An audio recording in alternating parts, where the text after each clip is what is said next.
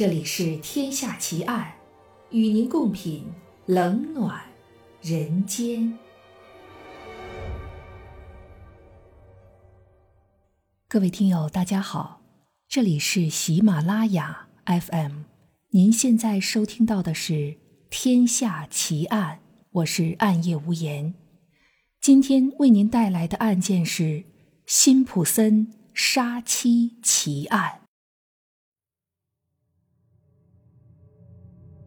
一九九四年六月的一个深夜，美国洛杉矶市蒙塔纳大街的一位居民在外出散步时，发现了一条秋田犬，于是他就顺手将这条小狗牵到了在附近居住的博兹泰佩家中。让博兹泰佩和他的太太感到很奇怪的是，这只小狗一直在呜咽着。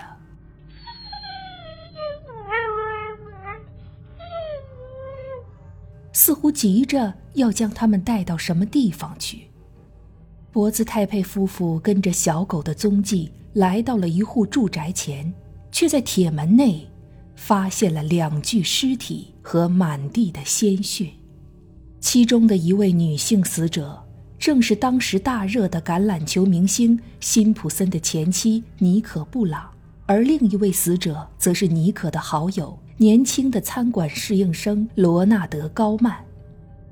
两人的身上布满了刀伤，而妮可的颈部几乎被完全割断，头发也被鲜血染成了褐色，以至于警方在查看他生前照片时才知道他原来是金发。警方在凶案现场发现了一只沾满血迹的皮手套。随后，一位叫马克·福尔曼的白人警官在尼可前夫辛普森家中发现另一只同样带血的手套，两只皮手套上都检测出了两位被害者的血迹和毛发。此外，凶案现场发现的脚印、尸体旁发现的几滴异样的血迹，在经过化验后，都与辛普森的足迹和 DNA 样本相符合。就在那时，辛普森的手指也刚好很巧的被弄伤了，种种证据都指向了他。这场明星运动员涉嫌杀妻的案件震惊了全美，辛普森也在当时请来了阵容强大的律师团队为自己辩护。几番周折后，陪审团却最终认定辛普森无罪。直到二零零八年，辛普森才因另一起持械抢劫案被判入狱服刑三十三年，九年内不得假释。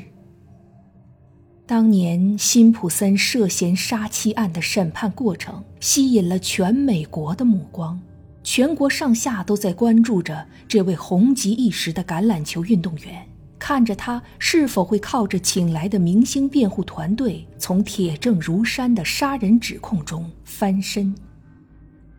当判决即将宣布之时，美国总统推开了军机国务，国务卿推迟了演讲，连华尔街股市的交易速度都迟缓了下来。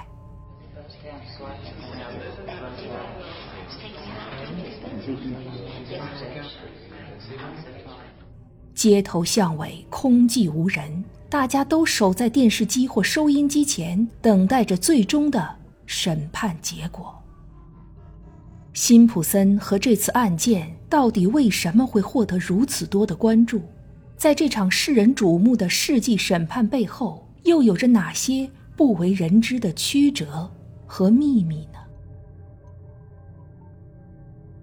辛普森出生和成长的那个年代。刚好是美国黑人族群不断抗争种族歧视和不公正待遇的年代。在一九六八年的墨西哥城夏季奥运会上，两位获得金牌、银牌的黑人运动员在领奖台上举起了戴着黑色手套的拳头，对美国当时的种族隔离政策进行了无声的抗议。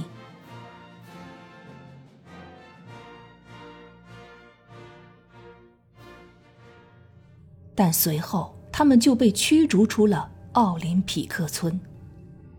而这一切似乎与二十一岁的 O.J. 辛普森毫不相关。他虽然出生在旧金山一个贫困的黑人家庭，而且从小就患有软骨病，直到五岁都一直带着腿部矫正器，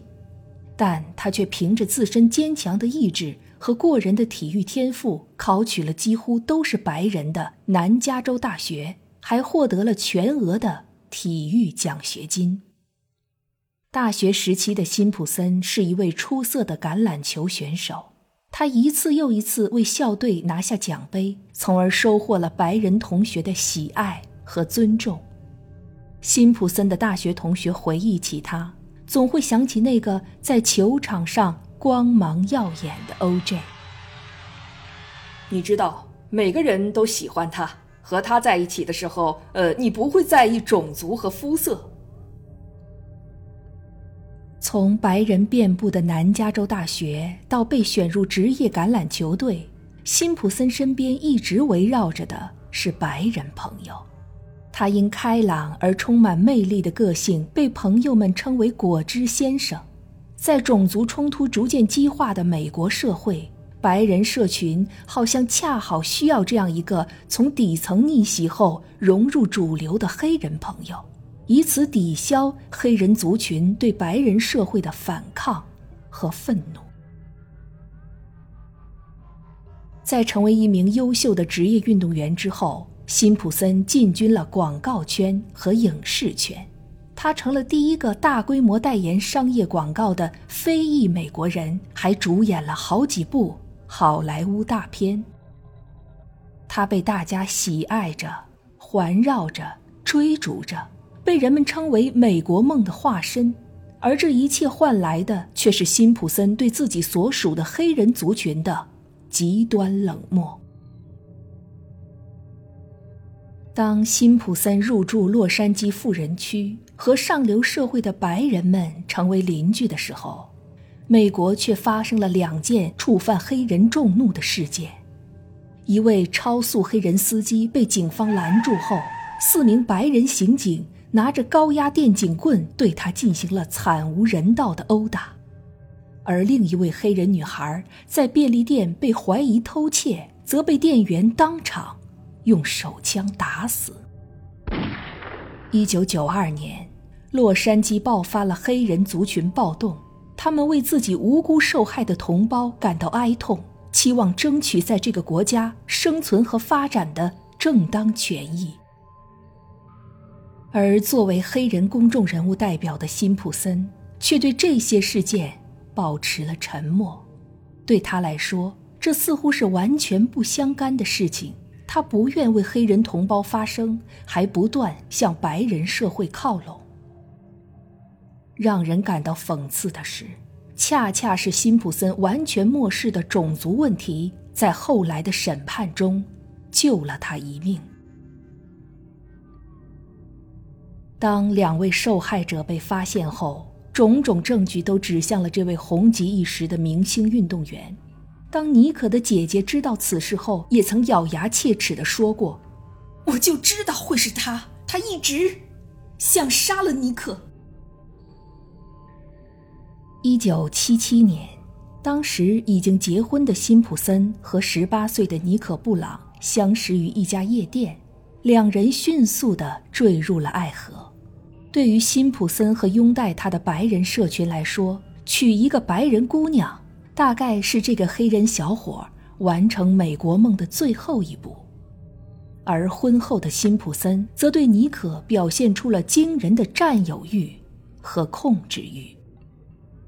早在悲剧发生之前，洛杉矶警局就接到过好几次来自妮可的报警电话，电话那头的妮可哀泣着说。辛普森正在发狂，可能会殴打他。当尼可和别的男人多说了一句话，或是当他没按照辛普森的想法做事，就会遭到持续三四个小时的家庭暴力。尼可曾向家人哭诉过，在媒体面前风度翩翩的辛普森关上门后，其实是一个喜欢用暴力解决问题的混蛋。两人在离婚后，辛普森也时常跟踪和骚扰尼克，甚至偷窥尼可在卧室的一举一动，让他的生活苦不堪言。当种种证据细节曝光，几乎已经可以敲定辛普森就是这场凶杀案的始作俑者。面对指控，辛普森不动声色地请来了哈佛大学、加州大学等世界名校的法学院教授为自己辩护，组成了一支被媒体戏称为“梦之队”的辩护律师团队。律师们首先从在辛普森家中发现关键证物皮手套的白人警官马克·福尔曼入手，说他是一个以 “nigger” 为口头禅的种族歧视者，暗示皮手套的存在完全是出于一个憎恶黑人的白人警官的恶意栽赃。马克·福尔曼极力否认。可一卷连他自己都不知道的录音带，却摧毁了陪审团对这位警官的信任。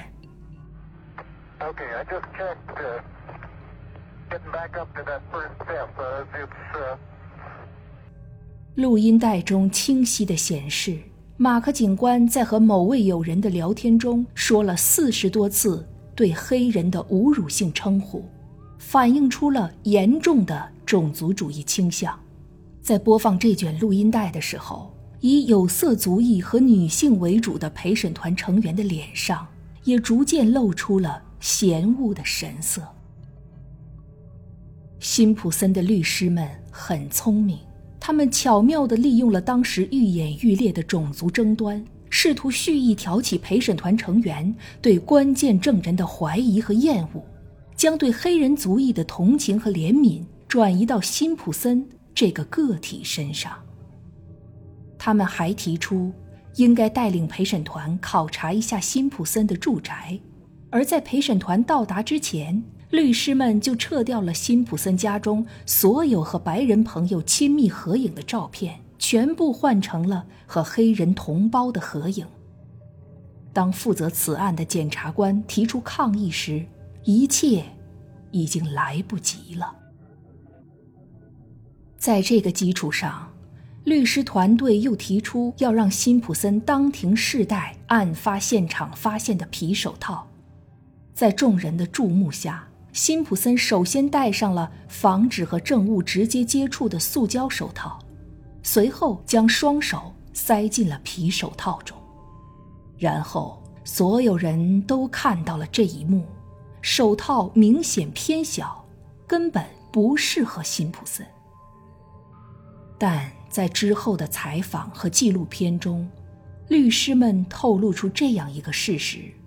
辛普森因为手掌关节发炎，一直在服用一种防止双手肿大的药物。而就在即将试戴皮手套的那几天，辛普森暂停了这种药物的服用。一九九五年十月三日。尼可和高曼的家人迎来了一个令他们心碎的消息：遵循着疑罪从无的原则，辛普森最终被陪审团裁定为无罪，不必为两起杀人案负刑事责任。当一位名叫加利贝斯的黑人女性陪审员回忆起自己当年投出无罪票的决定时，她轻轻地叹了一口气。现在想想。唉或多或少是有点后悔，但我心里知道，我做了在那一刻我认为自己应该做的事。美国《时代》杂志主编詹姆斯·盖恩斯在一次采访中说过：“当我们回顾上个世纪九十年代，几乎找不到比辛普森涉嫌杀妻案更大的新闻。他本身涉及的人物、事件和社会议题都比电视剧。”还更加离奇精彩，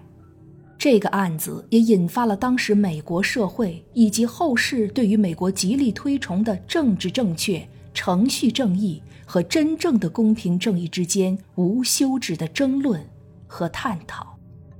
当年逾古稀的辛普森重新拥抱监狱外的生活，他也许不会意识到自己曾创造的那场世纪审判已被一道若隐若现的种族鸿沟。贯穿。他从贫寒的黑人家庭走出来，克服了种种弱势和缺陷，来到了被认作是主流的白人社会，和白人一起拍电影，代言了白人才会买的商业产品，和白人朋友们打成一片，还娶过一位白人妻子。这一切似乎已经让他摆脱了贴在自己身上的黑人标签，也代表了让所有人心醉神迷的美国梦。只要你努力拼搏，终将收获美好的成功。当辛普森春风得意的时候，他的同胞族群正经历着一场抗争，期待用社会的阵痛换来国家更好的未来。虽然他完全不参与、不关心种族问题，却不得不承认，是这个议题和随之而来的政治正确和怜悯心，让他胜诉。